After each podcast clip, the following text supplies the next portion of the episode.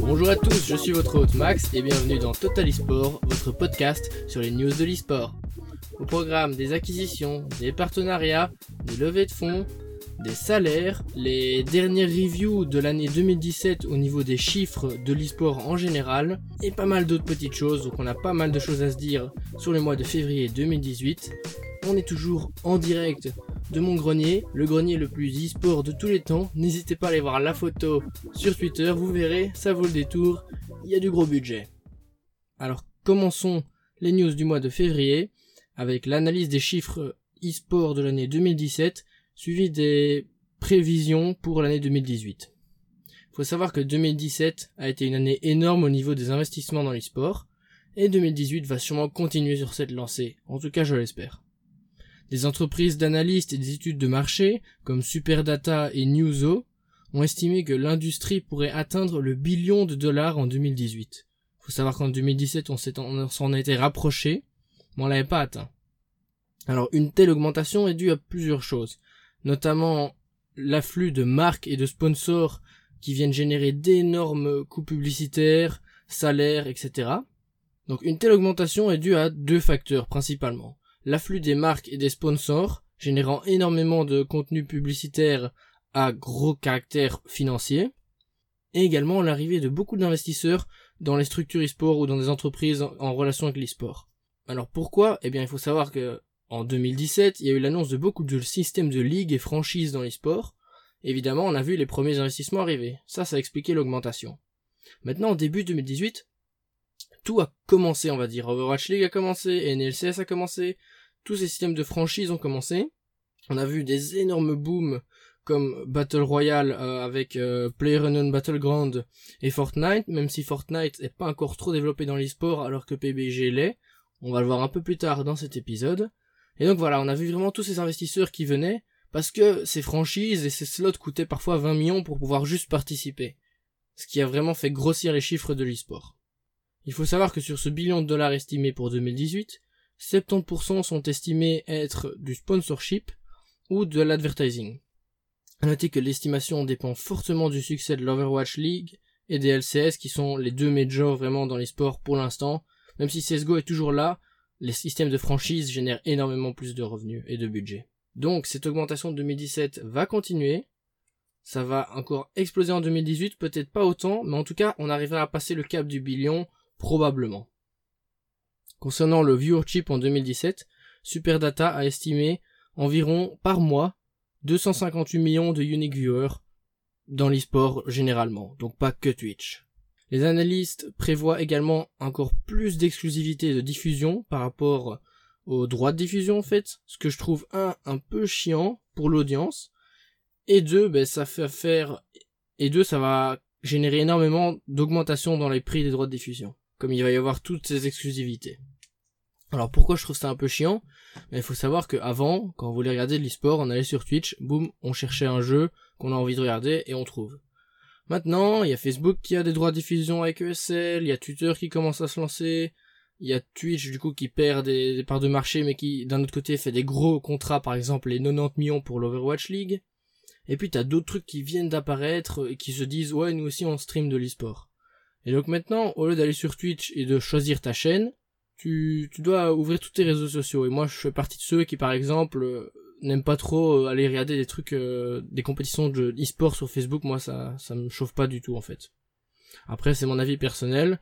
Mais voilà, il faut savoir que les exclusivités vont arriver de plus en plus. Et si vous voulez regarder un jeu, va peut-être falloir regarder sur quatre sites différents. C'est assez chaud, on va dire.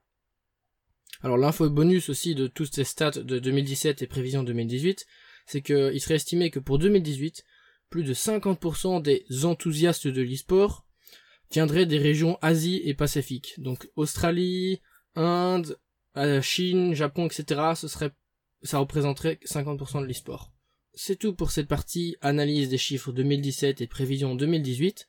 Ce que je ferai, c'est que je vous mettrai un lien dans la description pour avoir encore plus de détails, avoir des, des graphes, etc. pour euh, si vous voulez approfondir le sujet. Maintenant passons avec un peu plus de, news hors chiffres. Et commençons avec la Optic Arena. Alors Optic Gaming, vous connaissez probablement la structure, il faut savoir que ils vont lancer une arena. Et je trouve ça très très intelligent, on va voir un peu plus tard pourquoi. Alors la création de cette Optic Arena est en partenariat avec Engage eSport, une entreprise organisatrice d'événements eSport, localisée au Texas. Une fois de plus, Optic Gaming est une équipe qui s'est créée du contenu pour les fans et pour faire grandir cette fanbase. Cette arène va être un grand pas supplémentaire pour l'équipe et pour le monde de l'eSport, car c'est vraiment un objectif en fait que l'Overwatch League et les LCS essayent de se fixer. Et je trouve ça très intelligent de le faire avant. Pourquoi? Parce qu'ils auront leur propre arène, avec leurs propres règles, leurs propres tournois. Tandis que s'ils créent leur arène parce qu'ils sont obligés pour les LCS ou Overwatch League, ils vont devoir respecter plein de règles. Mais là, comme ils ont déjà leur arène, quand l'Overwatch League va leur dire écoutez, voilà, maintenant on va lancer le système d'arène, il vous en faut une, eux ils vont dire ah, on en a déjà une, vous pouvez entre guillemets louer notre arène pour, qu'on puisse faire des événements pour vous. Et ça, c'est très intéressant. Et pour montrer qu'ils sont pas juste LCS et Overwatch, Opti Gaming va organiser le premier événement ouvert au public le 8 et 10 juin. Et les jeux attendus seront Call of Duty, Super Smash Bros. Melee, qui est une grosse communauté aux US, Dragon Ball Z Fighter, Street Fighter, etc. Avec des influenceurs qui viendront aussi. Donc justement, ils sont pas en mode euh, le premier événement il est fermé et c'est Overwatch. Non non non, c'est public, il n'y a pas d'Overwatch, il n'y a pas de League of Legends. Et ça c'est un très bon coup euh, marketing de leur part, je trouve. Pour continuer avec euh, les partenariats et les avancements dans l'e-sport de grosses structures, on a SK Gaming. Alors grosse structure, oui et non. Parce que SK Gaming, c'est créé par des Allemands, et leur équipe brésilienne sur CSGO est monstrueuse, considérée comme les meilleurs joueurs du monde, avec euh, le meilleur joueur du monde Colzera, le meilleur capitaine Fallen, etc. Après, SK Gaming, dans les autres jeux, ils sont un peu nulle part, quoi. LOL, Smite, Paladin, des joueurs Quake, Hearthstone, rarement vus au top niveau. Mais néanmoins, ils ont réussi à avoir un gros partenariat avec FC Köln, donc l'équipe de football euh, de Cologne, et ça va être un partenariat vraiment dans les deux sens, pas juste on investit en vous, faites quelque chose avec l'argent. Ici, on aura le staff de SK qui va avoir un rôle de conseiller e-sport pour pouvoir aider FC Köln à investir dans les sports. D'ailleurs, ils ont déjà recruté deux joueurs FIFA, qui est une première étape logique pour un club de foot. Et dans l'autre sens, le staff de FC aidera l'équipe euh, gaming, en tout cas CSGO, ça c'est sûr, les autres on verra, va aider les équipes de chez SK pour tout ce qui est préparation physique, mentale, pour la pression sur les gros tournois. Même si on va dire que niveau CSGO, la pression ils en ont plus même en finale. Mais bon, ça c'est un peu exagéré, mais voilà, vous voyez, c'est quand même un, contrat à, à deux sens, et c'est ça que j'apprécie dans ce type de contrat. L'objectif au final c'est de faire grandir la ville de Cologne dans le monde de l'e-sport, ce qui est on va dire déjà chose facile, parce qu'on n'oublie pas que l'ESL One Cologne est un des événements les plus gros de l'e-sport, au niveau euh, CSGO et même mondial, que ce soit sur d'autres jeux actuellement. Passons maintenant à PUBG. Il y aura plusieurs news sur PUBG parce que dans les sports ils sont vraiment en train de se bouger les fesses. C'est très intéressant, contrairement je trouve à Fortnite qui est beaucoup plus casu. On fait du marketing indirectement, on fait du viral sur Facebook, etc. PUBG, moi j'aime vraiment bien le jeu et j'adore ce qu'ils font pour l'instant sur euh, l'e-sport, c'est très pro. En fait, PUBG, il commence à y avoir énormément de ligues. On va parler précisément d'une et puis je citerai les autres et je vous permettrai d'aller les voir. La première c'est PUBG Global Loot League, une ligue online avec 50 000 dollars de cash price. Évidemment, énormément de teams ont répondu à l'appel. Et c'est vraiment le genre d'event que j'adore car on va probablement découvrir de nouveaux teams, des nouvelles structures, des nouveaux joueurs, etc. Les qualifiers ont commencé le 2 février et le tout se terminera fin avril. Début du mois, il y a également eu des LAN PUBG euh, OGN en Corée sur des serveurs TPP car ils n'avaient pas encore accès au FPP. D'ailleurs, concernant les OGN euh, en Corée, on a les Français de la team Vitality, qui étaient champions IEM Auckland, qui ont gagné la première game de la phase finale, mais qui ont finalement terminé quatrième au classement général. Les grands gagnants sont les Entus Ace. En deuxième place, on a Face Clan, qui étaient les gros favoris avec Vitality. Et en troisième place, on a les 4h33, je sais pas ce que c'est ce nom. Désolé. Les 4h33 en troisième place. Alors la chose intéressante, ben, c'est que il y a eu un tournoi au préalable en solo.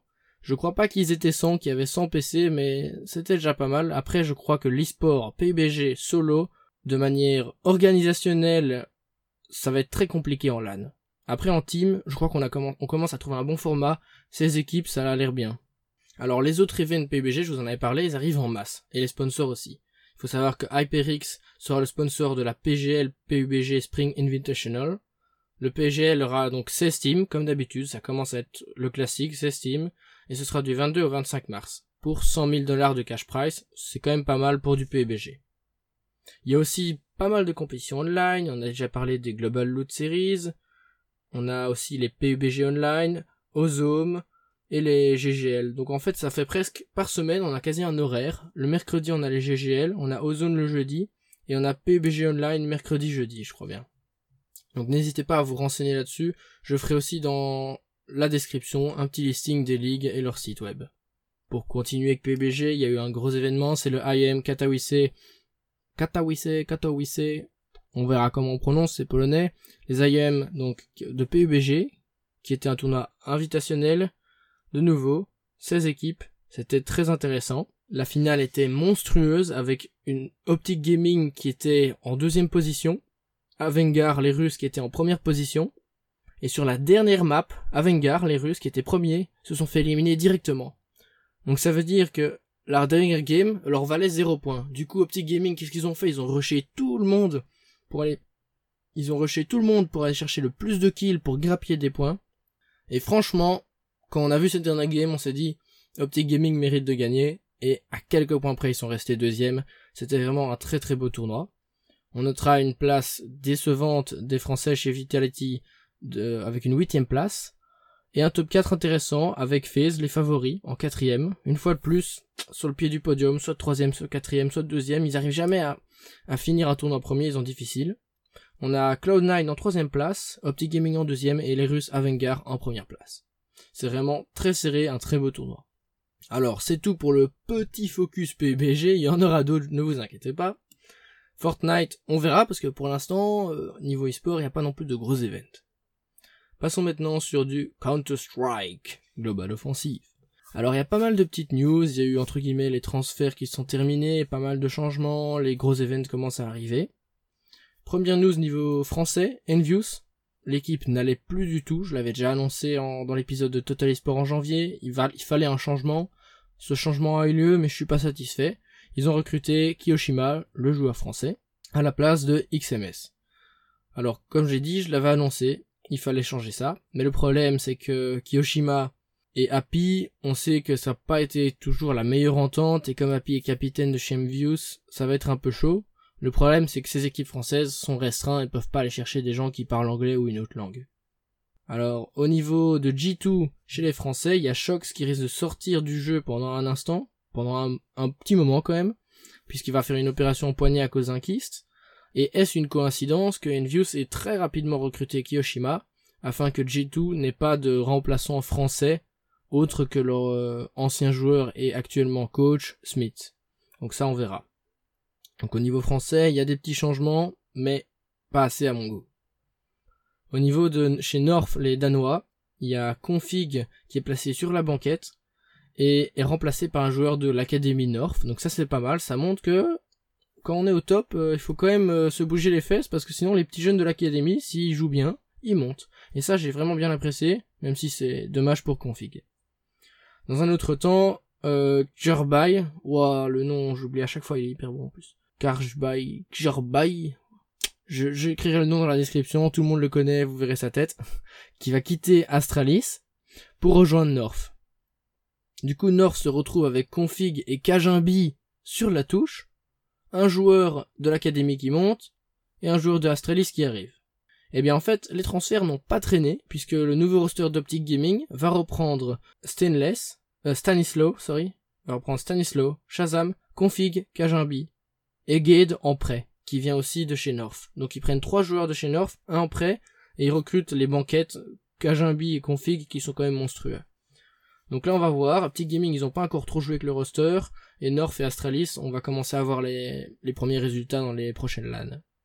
Alors deux événements qui ont été annoncés chez CSGO, il y a la Blast Pro Series qui aura sa prochaine LAN à Istanbul, j'avais été à la première édition à Copenhague, c'était énorme, n'hésitez pas à taper ça sur YouTube, vous allez voir. Et on a aussi un reportage très intéressant sur Kenny S, toute sa carrière, qui a été fait par The, Score eSport. Je vous partagerai le lien pour aller voir la vidéo sur YouTube, un très beau reportage. Maintenant passons à quelques petites news de partnership. Il faut savoir qu'il y a Pringles, donc les chips, qui ont fait un partenariat, en tout cas qui ont prolongé leur partenariat avec ESL, et ils veulent vraiment travailler sur le long terme. Donc ça veut dire quoi? Qu'ils ont testé le marché sur un partenariat à court terme, et ils sont satisfaits, et ils vont continuer définitivement, en tout cas à long terme. Et ça, j'adore, c'est très bien, c'est comme ça qu'il faut faire.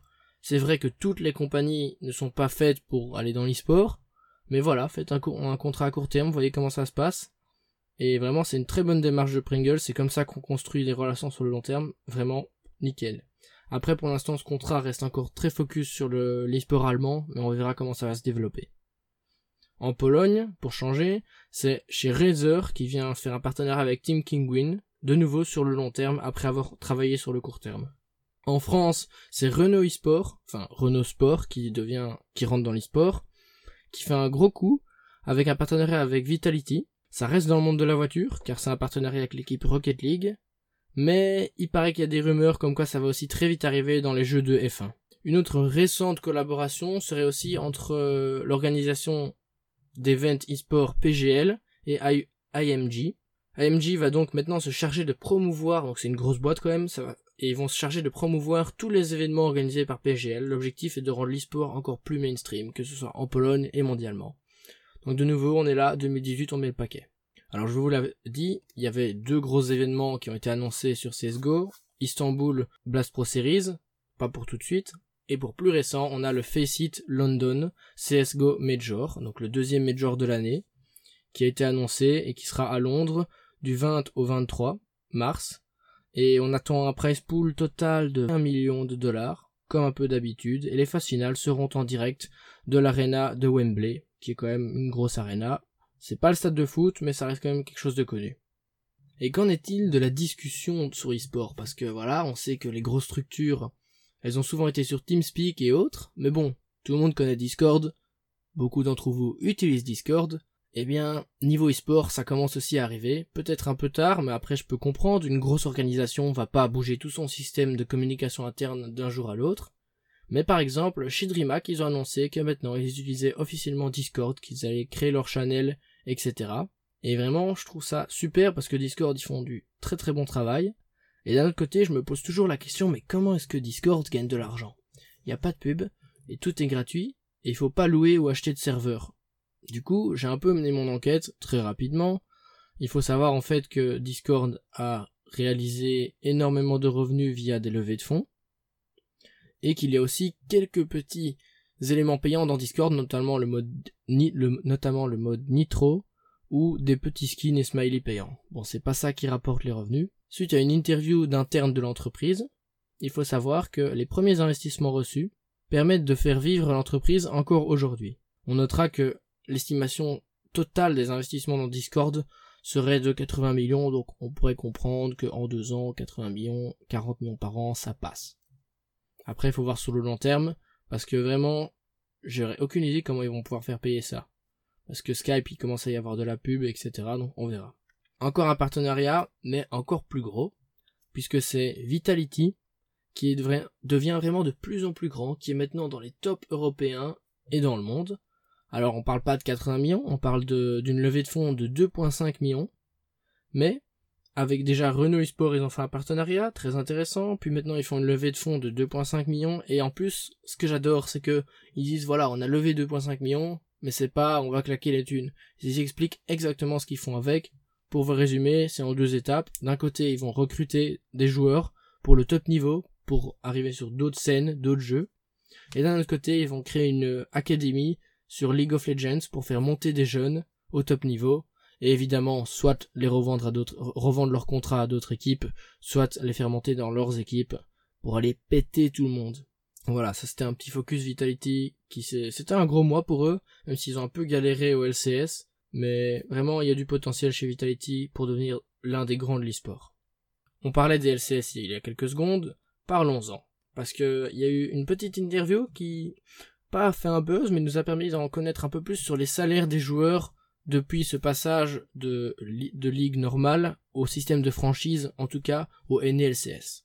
Suite à une interview du general manager d'Optic Gaming, Romain Bigard, on apprend un peu plus sur les budgets mis en jeu suite au passage des NA LCS en mode ligue franchise. Alors, je vais un peu vous citer quelques phrases choc et qu'est-ce qui est ressorti de l'interview. Il faut savoir que le salaire moyen d'un joueur est passé de 150 000 dollars par an en 2017 à plus ou moins 327 000 dollars par an en 2018. Les investissements dans les structures ont également augmenté fortement.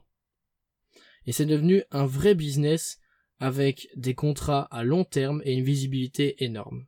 La franchise est définitivement un bon move, à condition d'avoir le portefeuille d'investisseurs. Et d'un autre côté, les viewers et la fanbase n'a pas non plus augmenté de manière aussi importante que les budgets. Loin de là d'ailleurs, ça a peut-être même stagné. Pourquoi? On peut nommer aussi la montée des jeux Battle Royale qui ont pris énormément de place sur les réseaux sociaux et sur Twitch. Donc voilà, on apprend quand même qu'on passe à 327 000 par an en moyenne, peut-être pas tous les joueurs, mais c'est quand même énorme. Après, il y a des explications à ça. Il y a une partie qui est une interview, une partie que moi je peux un peu expliquer. Alors, ces salaires sont certes impressionnants, moins que dans le sport traditionnel. Mais bon, encore plus dans l'e-sport que dans les sports traditionnels, les carrières sont très courtes. La moyenne d'âge pour la retraite est de 24 ans, elle s'y met à 24 ans, 25 ans. Alors une carrière de 5 ans, 6 ans à 300 000 par an doit compenser une carrière de 40 ans à 80 000 par an. Il y a des gens qui disent non, il y a des gens qui disent oui, c'est pas le débat ici, c'est comme au foot, même s'il y a encore là les carrières sont un peu plus longues. Et donc, de plus, les joueurs, pendant ces années de carrière qui sont courtes, on va dire, ils ont l'opportunité de se convertir en quelqu'un de plus connu et de faire quelque chose. Parce qu'on est encore très jeune dans l'e-sport. Et un joueur qui arrête à 25 ans peut très bien devenir analyste, caster, monter sa propre équipe ou faire quelque chose. Il y, a, plein d'exemples. Et c'est ça qui est très bien pour les joueurs actuellement. Et il y en a, je trouve, qui sont bêtes, entre guillemets, de pas saisir leur chance, de faire grandir une communauté et de l'utiliser après quand ils prennent leur retraite pour valoriser leur communauté, faire du Twitch, faire du cast, faire quelque chose. Il y a beaucoup de joueurs qui ratent ça. Après, je peux comprendre. Il y a des gens dans les sports, ils sont là juste pour jouer, pour être bons. Ils en ont rien à foutre de partager une photo d'eux tous les jours ou de faire un vlog et montrer leur vie. Mais vraiment, il faut les joueurs qui se plaignent, qui sont pas assez médiatisés et qu'on leur donne pas l'opportunité de faire quelque chose dans les sports après leur, leur carrière assez courte c'est faux, ça c'est complètement faux. Parce que quand t'es en live sur un, un event de CSGO et tout ça, il y a plein de choses que tu peux faire pour développer ta communauté. Donc voilà, ça ça explique en fait la chance qu'ils ont et entre guillemets le pourquoi du comment on arrive à des trucs de 300 000 par an. On va terminer avec ce que j'appellerais les mini news de fin. On va essayer de faire ça à chaque fois. J'ai pas mal de petites news qui a pas vraiment de sujet à développer, mais je vais quand même vous les énoncer parce que ça s'est passé dans le mois de février et c'est important à savoir. Alors PUBG, ils ont engagé des anciens de chez Riot Games. Moi je dis ballsy, mais bien joué. FC Barcelone se lance dans l'e-sport avec PES et non FIFA. H1Z1 tente un retour dans le Battle Royale avec un mode véhicule. À voir, c'est sorti il y a quelques jours ici début mars, fin, février. Genius euh, se lance officiellement de nouveau dans l'e-sport en rentrant chez Millennium pour du versus fighting. Je crois que ce sera toujours le focus Taken 7. Après il y aura peut-être un peu de Street Fighter 5 arcade edition. Les fameux jerseys de la NBA 2K League ont été dévoilés. Vous pouvez aller les voir, je mettrai le site et des photos dans la description. Red Bull lance un circuit e-sport énorme au niveau euh, du versus fighting avec du Street Fighter, du Tekken, du Guilty Gear, du Rev 2, etc. On terminera avec la compagnie Vision eSport qui a fait une levée de fonds de pas moins de 38 millions de dollars et qui ont, qu'ils ont réinvesti dans trois sous-compagnies dont l'entreprise et la structure eSport EcoFox. Sur ce, c'est déjà fini, c'était donc Total eSport, votre podcast sur les news de l'eSport. J'espère que ça vous aura plu. J'ai faire ça en direct de mon magnifique grenier eSport. N'hésitez pas donc à aller voir la photo sur Twitter, c'est le futur du podcast. Donc n'hésitez pas non plus à partager le contenu que je propose en espérant que ça vous a plu. Si vous trouvez que je parle de trop de choses ou que vous aimeriez bien que je parle d'un autre jeu eSport ou de quelque chose d'autre ou d'un sujet, n'hésitez pas à me le mettre dans le commentaire et à le partager ou à me contacter sur Twitter. Sur ce, c'était Max, j'espère que ça vous aura plu. Je vous retrouve à la prochaine les gars. Tchuss